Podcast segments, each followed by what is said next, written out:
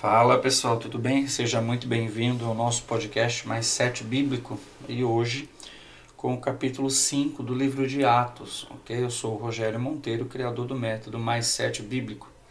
Bem, seja muito bem-vindo, prepare aí papel e caneta, porque vamos estudar um pouquinho, né? Tentar explanar aqui um pouco o livro de Atos hoje, especificamente o capítulo 5, ok?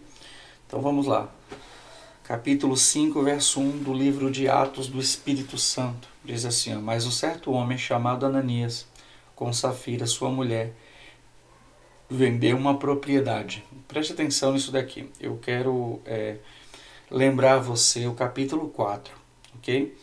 Como nós terminamos o capítulo 4? Nós terminamos o capítulo 4 falando que o, os crentes daquela época, né, a união e o amor dos crentes daquela época eram absurdas, sabe? Tipo, é um, nível elevado ao ponto que hoje, talvez hoje, a gente não imagine chegar, jamais, ok?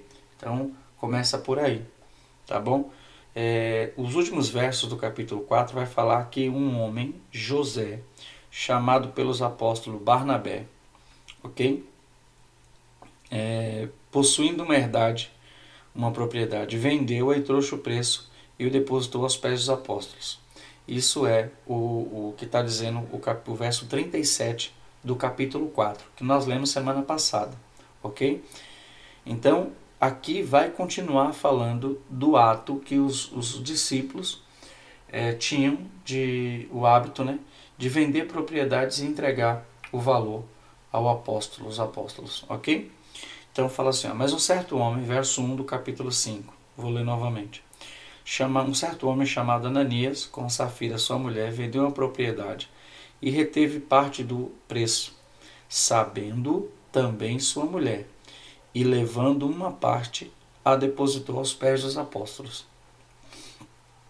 Então, olha o que ele fez ele não precisava dizer que ia dar. Aqui você vê, o, o, o povo, o ser humano, muitas vezes, ele se perde pelos enganos da sua mente.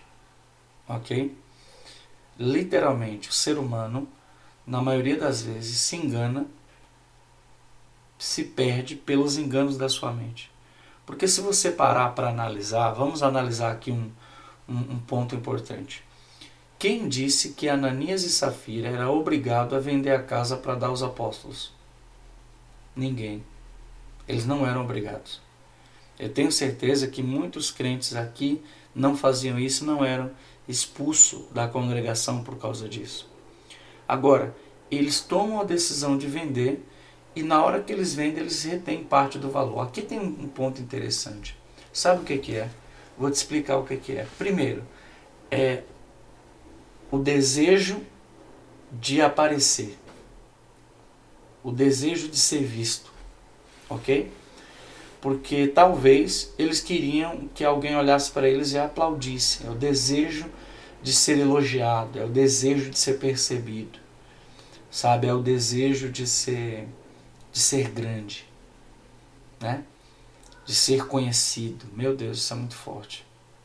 Isso é muito forte eles a Bíblia fala que eles retiveram parte do valor. E ele e a esposa sabia, os dois sabiam.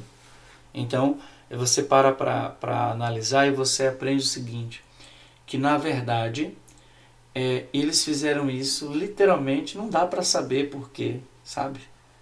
Literalmente você não consegue um motivo exato. Ah, mas o coração deles era enganoso, era medíocre, sim. Mas por que então eles falaram que iam dar? Por que, que eles venderam para início de conversa? Sabe? Mas vamos seguir aqui. Ó. Disse então Pedro, Ananias, por que encheu Satanás o teu coração para que mentisses ao Espírito Santo e retivesses parte do preço da herdade? Guardando não ficava para ti? E vendida não estava em teu poder? Por que formaste este desígnio em teu coração? Não mentiste aos homens, mas a Deus. é aqui que entra algo extraordinário que eu e você precisamos aprender nesse capítulo. Querido, presta atenção. Você nunca vai enganar Deus de nada. Se você fez algo errado, se você pensou, se você disse, se você projetou algo errado, aprenda. Deus é o primeiro a ficar sabendo. A Bíblia diz que antes da palavra nos chegar à língua, ele já conhece todas. Não é qualquer um, é todas. A lição tremenda aqui também é que quando você fez algo errado, quando você faz algo errado, você se engana. Você pode ter enganado todos os homens da terra. Mas no céu tem alguém que sabe exatamente o que você fez, como fez, a hora que você fez. Um outro ponto importante aqui que esse texto nos ensina é que, preste atenção, a Bíblia diz que o diabo é o pai da mentira. Quando você mente, você está se relacionando com a mentira. Então, você está trocando a tua paternidade você está deixando de ser filho de Deus e está passando a ser filho do diabo porque ele é o pai da mentira. Ok? Então, pense bem antes de você mentir. A vida de um homem e de uma mulher cheio de Deus é firmada na verdade. A base que firma a vida de um homem e de uma mulher de Deus é a verdade e jamais a mentira. Então é preciso que você entenda que a mentira te faz trocar de paternidade. Quando você troca de paternidade através da mentira, pela porta da mentira, pelo ato de mentir, ok? Você está trocando a sua paternidade. Foi o que Ananias e Safira fez. Ok? Pedro diz que ele mentiu a Deus. O que eu falei aqui, Pedro falou. Pedro disse: Olha, se você tivesse guardado para você, não seria sua? E se tivesse vendido, não seria todo o dinheiro teu? Se tu vendesse, o dinheiro não seria teu? Você não teria todo o dinheiro em teu poder? Ele falou o que eu falei, ele falou, olha, você não deveria ter vendido então ou prometido que ia dar, entendeu? Então, meu irmão, aprenda isso. Você não é obrigado a nada. Você não é obrigado a nada. Entende? Por quê? Porque quando você decide fazer algo, não faça voto de tolo.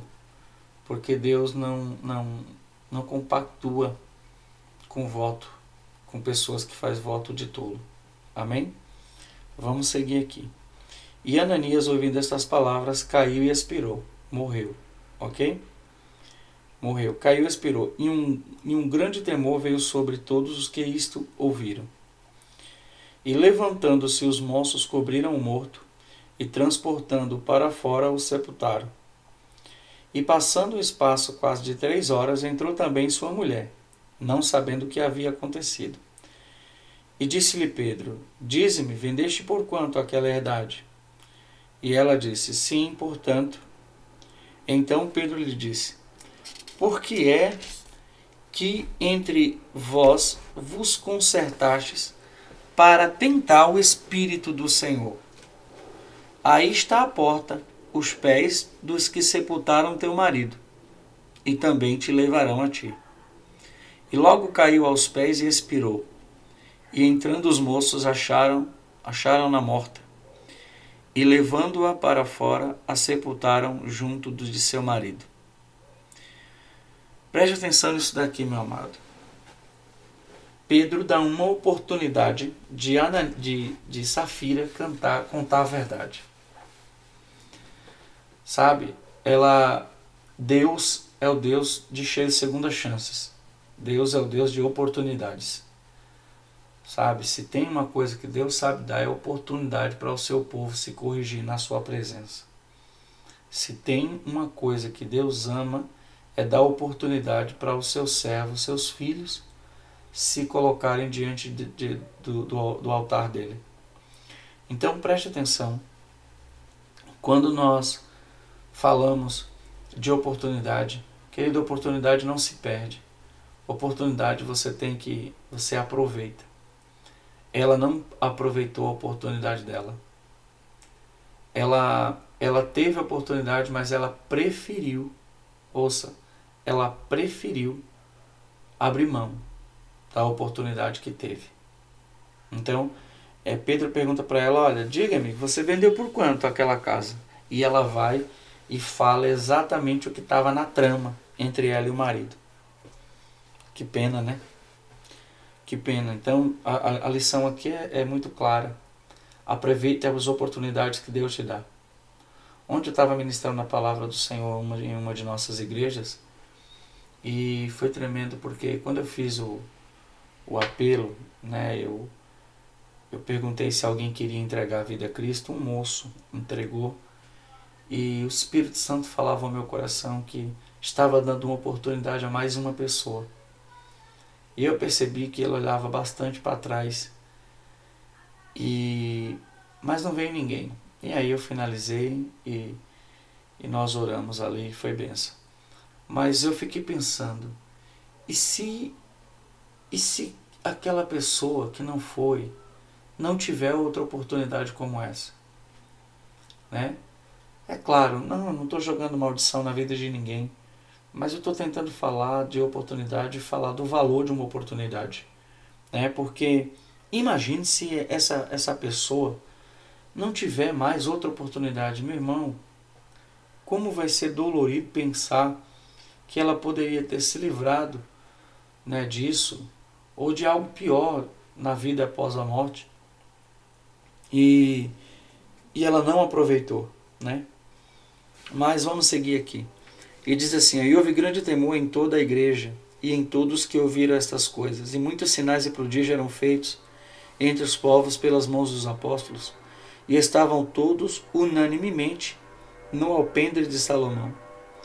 Dos outros, porém, ninguém ousava juntar-se a eles, mas o povo tinha-os em grande estima. E a multidão dos que criam no Senhor, tanto homens como mulheres, crescia cada vez mais de sorte que transportavam os enfermos para as ruas e os punham em leitos e em macas, para que, ao menos a sombra de Pedro, quando este passasse, cobrisse alguns deles. E até das cidades circunvizinhas concorriam muito, muita gente a Jerusalém, conduzindo enfermos e atormentados de espírito imundos, os quais eram todos curados. Esse é o Evangelho de Cristo. Esse é o Evangelho de Cristo. Esse é o Evangelho de Cristo para os nossos dias. Preste bem atenção, eu, eu vou dizer algo aqui muito tremendo. Muito tremendo. Por que, que nas igrejas dos nossos dias a gente não vê esse grande mover? Né? Por que, que a gente não consegue enxergar isso? Aí você fala: olha, pastor, mas tem igreja tal que se você leva lá o enfermo, ele é curado. Mas preste atenção numa coisa, deixa eu te ensinar uma coisa. Note que aqui tinha duas coisas interessantíssimas que acontecia na igreja desses dias. A primeira é que todos os enfermos endemoniados eram curados. Só que tem outra coisa, que eles tinham uma unidade extraordinária, sobrenatural. Ok? É aquela unidade que eu já ministrei aqui, o poder da unidade, né? Tem um dos nossos episódios que o tema é o poder da unidade, que eu tento descrever em poucos minutos o que a Bíblia fala sobre a unidade e a importância que essa unidade tem, que a unidade tem, e o poder que ela possui, ok? Então, vamos lá. Então preste atenção. A gente encontra muitas igrejas hoje que tem uma unidade sobrenatural, mas que não tem, é, às vezes, cura. Né? O enfermo vai, entra e sai de cadeira de roda, na cadeira de roda. Agora, a gente encontra em contrapartida outras igrejas que quem o enfermo que entra lá é curado. Mas você vai conversar com um membro Muitos deles nunca conseguiam nem falar com o pastor. nem falar com apertar a mão do pastor. Não, meu irmão, eu não tenho resposta para isso. Mas há, há algo a gente pensar. Sabe, é claro, em nossos dias, Jesus está prestes, meu irmão, a voltar. Jesus está prestes a voltar. Está prestes a voltar. É necessário que eu e você venhamos entender um segredo. Hoje, a igreja deveria estar muito mais preocupada em ganhar almas, em fazer Jesus conhecido para as nações que não o conhecem, do que qualquer outra coisa que a gente possa imaginar. Amém? Mas guarde isso no seu coração e ore junto comigo, né? Eu tenho orado pela igreja dos nossos dias. Amém? Orem junto comigo, me, me ajude em oração. Aí entramos aqui num outro tema. Tá? O tema, a partir do verso 17, o tema é os apóstolos miraculosamente libertos, libertados. Diz assim: Levantando-se o sumo sacerdote e todos os que estavam com ele, e eram eles da seita dos saduceus, encheram-se de inveja. Ficaram com inveja da forma que Deus usava eles. Ok? Que o Espírito Santo agia sobre eles. E lançaram mão dos apóstolos e os puseram na prisão pública. Mas de noite, um anjo do Senhor abriu as portas da prisão e, tirando-os para fora, disse: Ide e apresentai-vos no templo e dizei ao povo todas as palavras desta vida. E ouvindo eles isto, entraram de manhã cedo no templo e ensinavam. Chegando, porém, o sumo sacerdote e os que estavam com ele convocaram o conselho e a todos os anciãos dos filhos de Israel e enviaram ao cárcere para que de lá os trouxesse. Mas, tendo lá ido os servidores, não os acharam na prisão e, voltando-lo, anunciaram dizendo: Achamos realmente o cárcere fechado com toda a segurança. E os guardas que estavam fora diante das portas, mas, quando abrimos, ninguém achamos dentro. Então o sumo sacerdote, o capitão do templo e os chefes dos sacerdotes, ouvindo estas palavras, estavam perplexos acerca deles e do que viria a ser aquilo. E chegando um, anunciou-lhe, dizendo: Eis que os homens que encerraste na prisão estão em pé no templo e ensinam ao povo. ah, meu Deus, isso é muito forte. Isso é muito forte. Amém, meus irmãos? Ouça, aqui a lição aqui é muito forte. Quando você está na direção do propósito de Deus, não tem prisão no mundo que te segure quando você está na direção do chamado, na direção do que Deus te chamou para fazer, não tem prisão na terra que prenda, que te pare. Ok? Aprenda e guarde isso no seu coração. Você nunca, nunca, nunca, nunca, nunca será parado se você estiver na direção daquilo que Deus te chamou para fazer.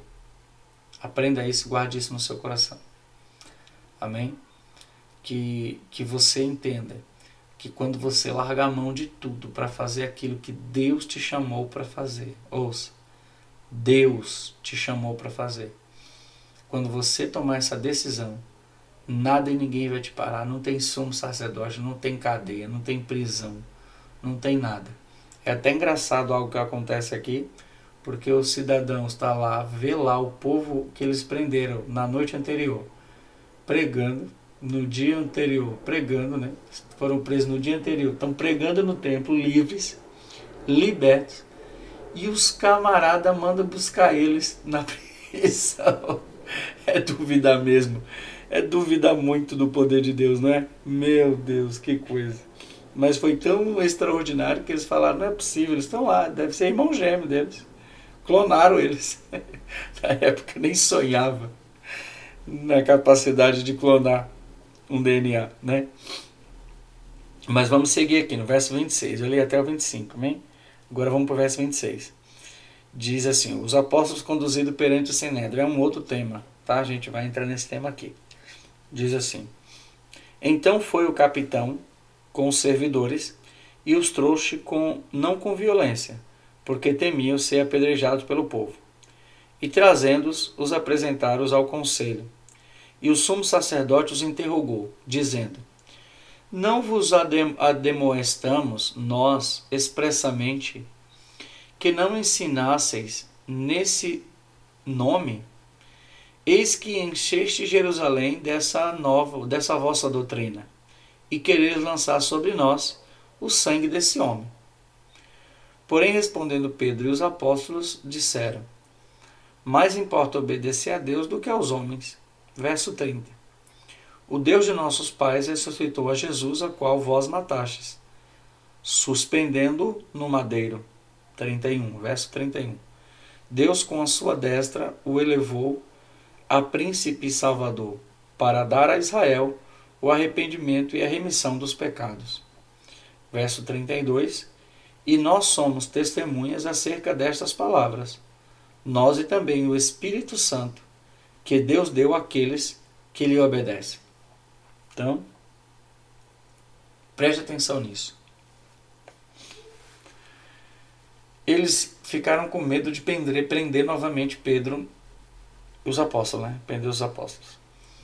E desta vez eles conduziram eles até o Sinédrio e houve uma interrogação, um interrogatório.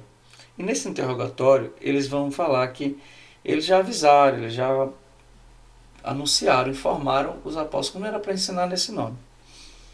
E disse também né, que eles estavam tentando colocar o sangue de Jesus na mão deles. Porque Pedro, desde o capítulo 1, se você lembrar, Pedro já vem falando isso, que vós mataste, vós mataste. Né? Desde o capítulo 1. Isso aqui era uma fala natural nos lábios de Pedro. Né?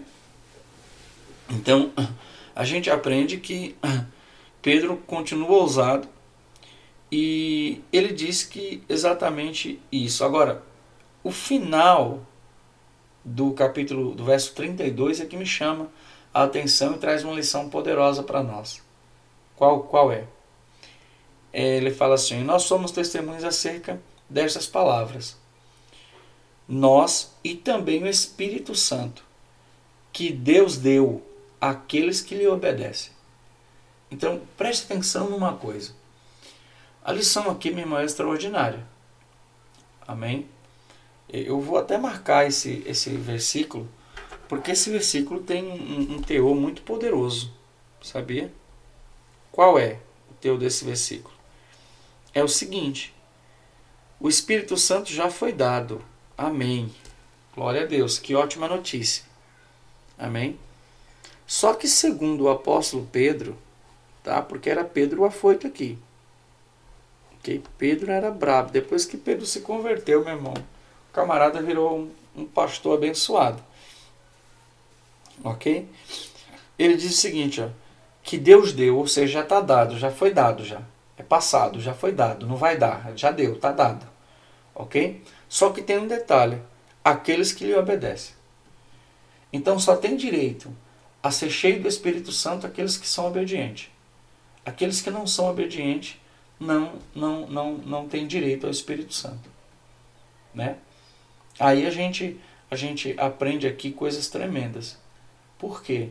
Porque desobediente, rebelde, meu irmão, não tem Espírito Santo não. Pode até ter conhecimento, né? Pode até ter uma boa oratória, mas o Espírito Santo ele não tem.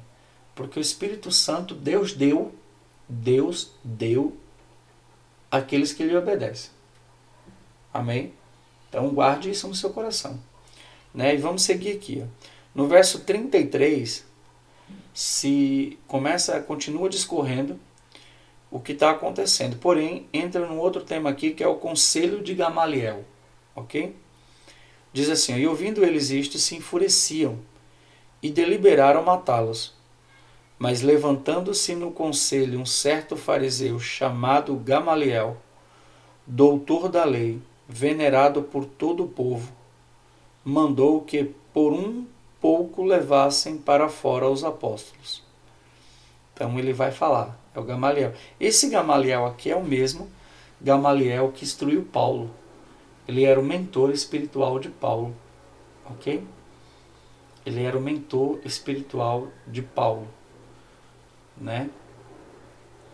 Ele ele a Bíblia diz que Paulo cresceu aos pés de Gamaliel, o que significa que Paulo era discípulo de Gamaliel. Né? E, e, e veja que Gamaliel era venerado. A Bíblia diz que ele era venerado por todo o povo. Será que esse homem tinha conhecimento? Como é que era a índole desse homem? Só faltava quem crê em Jesus Cristo. Amém? E disse-lhes, verso 35, Homens israelitas, acautelai-vos a respeito do que haveis de fazer a estes homens. Né? Está dizendo, olha, presta atenção. O que, que vocês estão deliberando? O que, que vocês estão decidindo fazer com esses homens? Né?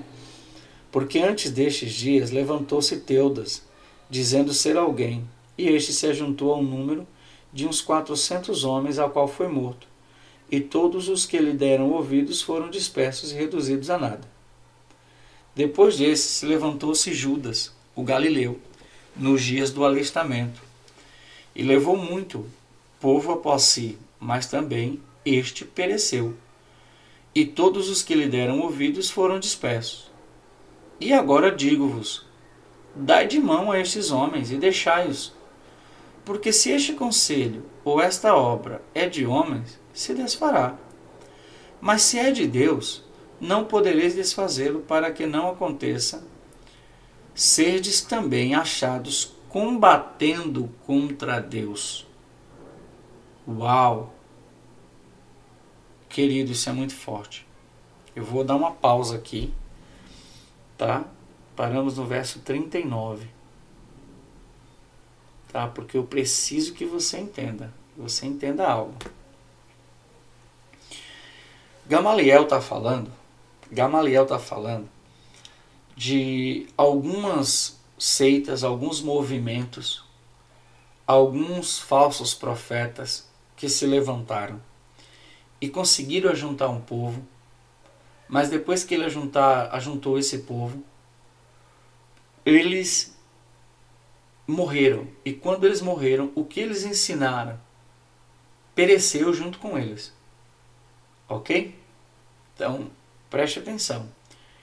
Ele está dizendo que mais ou menos uns 400 homens. Né? Ele falou de Teudas no verso 36. E depois dele, uns 400 homens. E quando Teudas foi morto, todos os que deram ouvido a ele foram dispersos e reduzidos a nada. Aí depois ele fala, verso 37, ele fala de Judas, o Galileu, que também juntou muita gente. Mas quando ele morreu, quem deu ouvido a ele foi disperso. Aí agora ele está falando dos apóstolos. E diz que se for obra de homens o que eles estão falando, vai acontecer a mesma coisa que aconteceu com Teudas e com Judas. Mas se não for, se for de Deus, é muito melhor eles deixarem eles ir, porque eles não vão poder desfazer, e também para que não aconteça de eles se tornarem inimigos e serem encontrados combatendo contra Deus. Preste atenção na lição de Gamaliel aqui para nós, meu irmão. Gamaliel nem crente era, mas é sábio. E a lição aqui que ele está dando é extraordinária. Ele está dizendo o seguinte: se você não tem certeza que é de Deus ou não, não blasfeme, não castigue e não calunie. Porque se for de homens, vai passar. Agora, se for de Deus, você pode ser encontrado, você pode ser achado lutando contra Deus. Uau! Meu irmão, a, o pior erro do mundo é quando um, um, um, um servo de Cristo calunia, rebate, blasfema contra alguém que, por ele achar que não é de Deus aquilo que ele está fazendo, ele amaldiçoa, ele calunia, fala mal. Meu irmão, será que a gente, em nossos dias, quando agimos dessa forma, não somos achados lutando contra Deus, combatendo contra Deus? Meu Deus, isso é muito forte. Gamaliel foi sábio aqui. Ele disse: Olha, você não vai poder desfazer. Se for de homem, vai passar. Vai passar como passou Teudas e Judas. Agora, se for de Deus, você não vai poder desfazer. E para que não aconteça, deixa eles irem para que não aconteça que você seja achado lutando contra Deus, combatendo contra Deus. Uau! Você combate contra Deus quando você, sem ter certeza se é ou não de Deus, segundo os seus achismos, segundo as suas próprias doutrinas, você luta contra Deus quando fala que isso não é de Deus. Uau! Guarde isso no seu coração. verso 40 diz assim: E concordaram com ele, e chamando os apóstolos e tendo-os açoitados, mandaram que não falassem no nome de Jesus e os deixaram ir, ainda açoitaram. Retiraram-se, pois, da presença do conselho, regozijando-se de terem sido julgados digno de padecer afronta pelo seu nome. Aleluia. Ah, meu irmão, os crentes estavam felizes porque foi, eles se acharam julgados, dignos de padecer afronta pelo nome de Jesus. Aleluia. E todos os dias no templo e nas casas não cessavam de ensinar e de anunciar a Jesus Cristo. Preste bem atenção. Isso aqui é muito forte. Isso aqui é muito forte. Todos os dias, todos os dias, todos os dias, na igreja e nas casas, não cessavam de ensinar e de anunciar a Jesus Cristo. Guarde isso. Na, na visão de discipulado, as igrejas que trabalham com visão de discipulado, eles trabalham com uma visão em células, tá? O que, que seria isso? Para você que está me ouvindo, que, que não sabe o que é célula, eu vou explicar aqui em um minuto, tá? É, o que seria isso? Seria um culto no lar. Mas um culto no lar, meu irmão, bem diferenciado. Está muito mais ligado a um ensino da palavra de Deus do, do que propriamente dito a um culto no lar. Sabe, é, John Wesley entendeu esse segredo e ele conseguiu fazer com que ele conseguiu estabelecer mais de 400 células aonde ele dava ensino da palavra de Deus. Todos os dias ele ia no lugar e ele ensinava a palavra de Deus né? Ele dava um estudo da palavra de Deus. E no final de sua vida, é, há quem diga, né?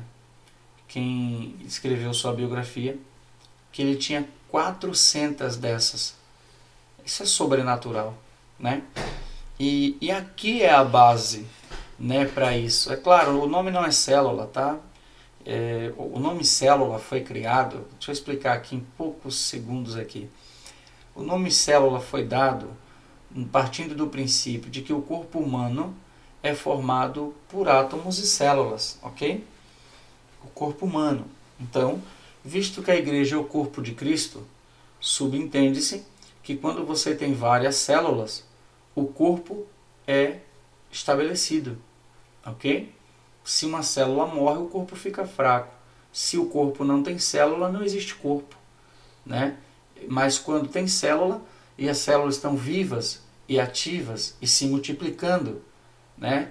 Eu não sou cientista, tá, meu irmão? Não sou médico, não sou do ramo da medicina, mas é uma explicação leiga para que você entenda por que o nome célula foi dado, ok? Você vê que hoje uma, um, um grupo terrorista, né, uma brigada terrorista, usa o termo célula, né? Você vê como eles entendem esse segredo. Por que célula? Porque o corpo é formado por célula. Ok? Então, mas aqui está falando todos os dias no templo nas casas. É nas casas. Então, para que você entenda, a gente precisa voltar a estabelecer esses grupos de estudo bíblico, meu irmão. Esses grupos de estudo bíblico para ensinar o amor de Cristo, para ensinar o amor de Jesus na cruz do Calvário. Amém? Nós precisamos desse segredo. Amém? Em nome de Jesus. Meus irmãos, acabamos aqui. Amém? Sexta-feira que vem será o capítulo 6 do livro de Atos. E eu espero que você tenha sido abençoado com esse ensinamento. E eu peço que você nos ajude compartilhando. Se você está nos assistindo no YouTube, se inscreva no nosso canal. Se você ainda não curtiu esse vídeo, curte agora.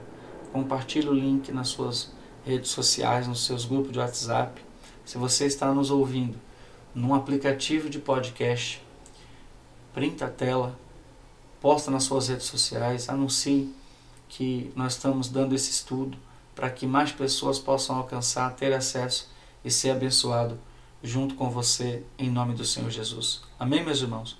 Que Deus te abençoe um ótimo final de semana e terça-feira estamos de volta.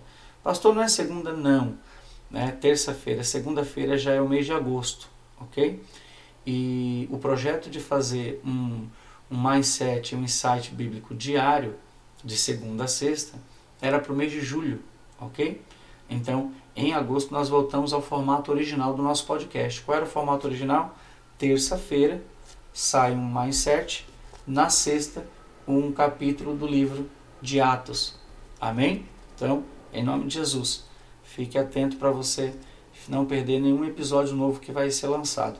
Que Deus te abençoe. Qualquer dúvida, meu irmão, você que está no YouTube, comenta aqui embaixo que a gente vai tentar tirar. E você que está nos ouvindo no aplicativo de podcast, deixa aí, acha aí uma forma de comentar. Eu sei que no Spotify tem onde deixar comentário. Nos outros eu confesso que eu não sei ainda. Eu vou tentar levantar e passo para vocês. Amém? Que Deus abençoe e até semana que vem. Final de semana abençoado. Deus te abençoe. Tchau, tchau.